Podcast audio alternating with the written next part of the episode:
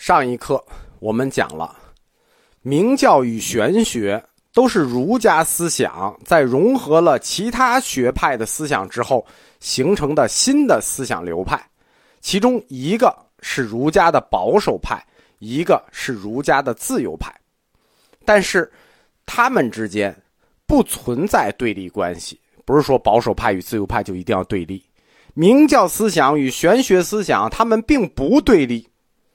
不光不对立，很多时候，两种思想还是并存的、互补的。一个作为另一个的形而上，一个作为另一个的形而下。前面我们讲过，中国士人在处理大哲学问题的时候，总是显得举重若轻。比如，他们把有和无这么大的概念关系。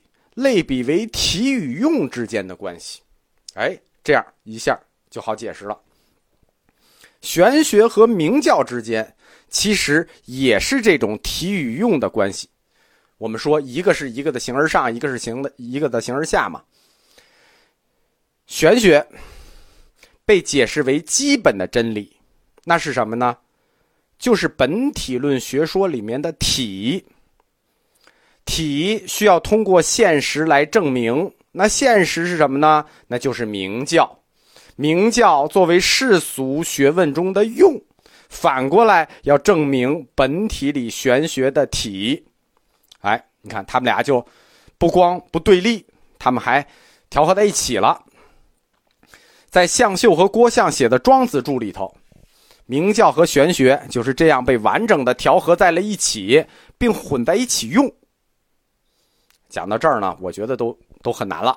就理解不了的同学，就直接前面那段就理解不了的，那直接把后面这段也跳过去吧，就跳几课往后听。如果前面讲的能理解的，就可以继续听。能理解的同学就应该明白我想要讲什么了。玄学与明教，一个是体，一个是用。玄学作为真理范畴。它指向的是什么？指向的是非世间的理论抽象。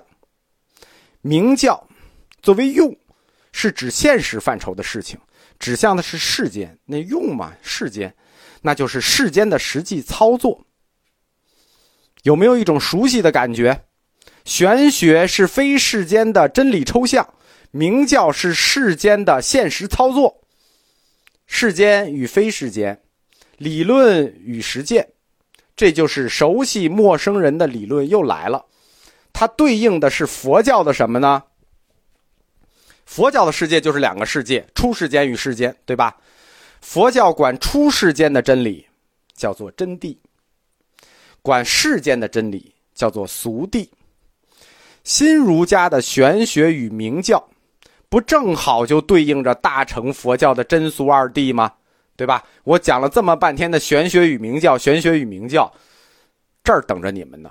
佛教的真谛与俗谛对应的就是新儒家的玄学与明教。我在佛教哲学有一课叫《从四圣谛到真俗二谛》，我在这一课里讲过，通过小乘佛教的四圣谛苦集灭道，构成两组因果关系。进而推出大乘佛教的基本教理真俗二谛，真俗二谛，真谛在出世间是真理，俗谛在世间是真理。那么这是什么？这是一种两重真理观，都是真理，只不过世间不同。它代表了真理的两面性，有入世的真理，对吧？在现实世界里判断真假，它对应的这个俗谛。世间真理俗谛，在大乘佛教里对应的就是新儒家的明教思想。有出世间的真理，在比方世界里判断真假的标准叫做真谛，它对应的就是新儒家的玄学思想。大乘佛教的真理在世间与出世间不是一个标准，真谛是对的时候，俗谛可能就不对了；俗谛对的时候，真谛可能就不对了。这种真理的双标主义，就是双重标准主义，听着近乎狡辩，是一种反逻辑理论。但是这种反逻辑、近乎狡辩的理论一来中国，我们说佛教思想与中国文化一交锋，大乘佛教的这个双标真理理论就被中国知识阶层全盘接受下来了。好奇怪啊！为什么？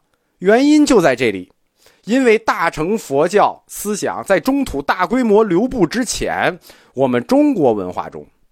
已经出现了本土文化的双重真理观，这个双重真理观就是玄学与明教。玄学讨论的是抽象的观念化的真理，明教是现实世界操作的真理。这实际离大乘佛教的真俗二谛——玄学与明教，已经只有一步之遥了。关于玄学，在后世里有一种误会。我们这里要提一下，就不得不提一下。玄学是由谁创造的？是由儒家弟子创造的。儒家弟子出于现实政治和社会的考量，儒家的文人与政治家就融合了道家的学说所创造的玄学。但是这种玄学，在后世通常被认为是道家学说的伟大复兴。就一说玄学，好像是道家学说复兴了。其实不是这么回事儿正统的儒家弟子从来不这么看。正统的道家弟子，你别别看说啊，道家学说复兴了，道家弟子该高兴。不，道家弟子也不这么看，对吧？就没学好的这么看，觉得玄学是道家学说复兴了。新儒家认为玄学实际还是儒家思想的一部分。只是儒家思想的圣人之治的一种延展。我们圣人有智慧，圣人智慧是无限的，它延展了而已，仍然属于我们儒家思想，不认为它是道家的。虽然我们用了道家的学说，但那也是我们儒家圣人之治。那为什么道家也不这么看呢？正统的道家弟子对玄学的态度是相当激烈的，是批判的。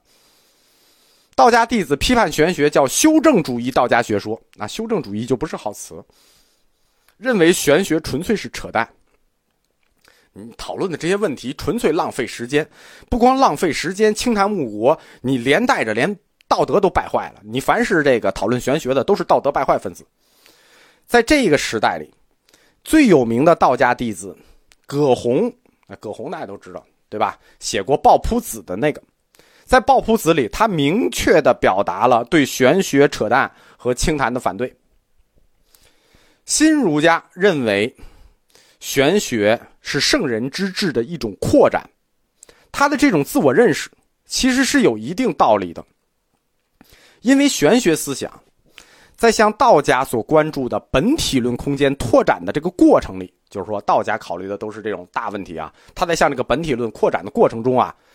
他的出发点，就是他的立足点，仍然是纯粹儒家思想的出发点，就是圣人观。玄学的出发点是儒家的圣人观，所以它不是这个什么道学的复兴。儒家思想，我们一直有一种误会啊，是一个纯粹理论。它实际是，就是貌似是一个非宗教的，说儒家不是宗教，它是一个貌似非宗教的学说，其实不是。